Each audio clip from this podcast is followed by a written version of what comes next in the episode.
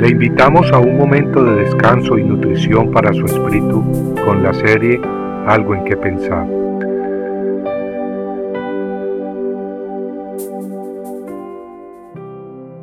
A través de muchas tribulaciones. Es necesario que a través de muchas tribulaciones entremos en el reino de Dios. Hechos 14:22. Hoy en día han aparecido muchos mensajeros que si lo ven a uno enfermo, inmediatamente asumen que es por falta de fe, o porque uno camina en pecado. Sí, es posible que esa sea la razón, pero no siempre, y nunca debemos generalizar. Hay otros mensajeros que si ven que uno no maneja un carro último modelo, o que uno no tiene una casa grande y cara, creen que es porque uno carece de fe. Pero la verdad es que si leemos las escrituras, vemos que los siervos de Dios, los que hemos sido llamados al reino de los cielos, no somos llamados a establecer nuestro reino en este mundo. No amigos, no somos de este mundo y tampoco tendremos una vida libre de problemas. La razón está en que Dios ve no solamente nuestro bienestar temporal, sino también y principalmente nuestro bienestar eterno. Claro que Dios todavía hace milagros y sana a muchos enfermos. De hecho, mi hijo Daniel fue sanado milagrosamente por Dios, y yo también he experimentado sanidad física divina, sobrenatural. Pero también sé que hay ocasiones en que Dios permite enfermedades con propósitos eternos, y no solo enfermedades, sino que todo tipo de tribulaciones y dificultades. El consuelo es que si le pertenecemos a Jesucristo, no estamos solos, sino más bien estamos envueltos en su amor y propósitos divinos.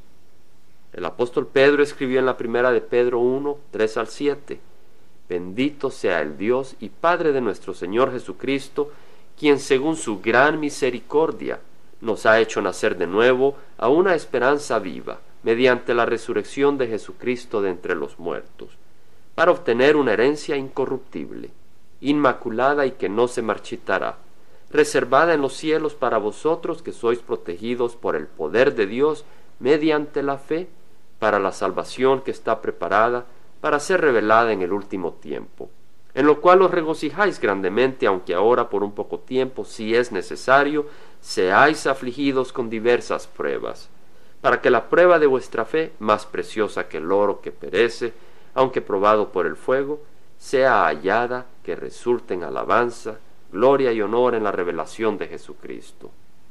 Notemos, hermanos, que hemos nacido de nuevo a una esperanza viva, no a la codicia del dinero. Hemos nacido de nuevo para obtener una herencia incorruptible, no una herencia de este mundo que se marchita o se corroe. Hemos nacido de nuevo a una herencia guardada no en el Banco Central de Reservas, sino una herencia guardada en el reino de los cielos para nosotros. Y notemos que seremos afligidos únicamente si es necesario y sí es necesario. Por eso somos afligidos con tribulaciones, para que la prueba de nuestra fe, una fe más preciosa que el oro, produzca alabanza, gloria y honor para nuestro Salvador Jesucristo. Y como leemos en primera de Pedro 1.9, obteniendo como resultado de nuestra fe la salvación de nuestras almas. Compartiendo algo en que pensar, estuvo con ustedes Jaime Simán.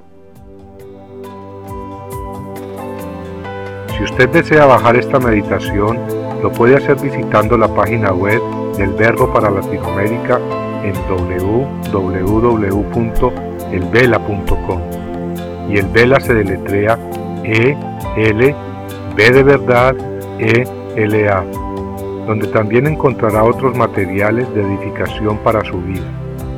Puede también escribirnos a El Vela Pio Box 1002 Orange, California 92856, Estados Unidos. Dios le bendiga.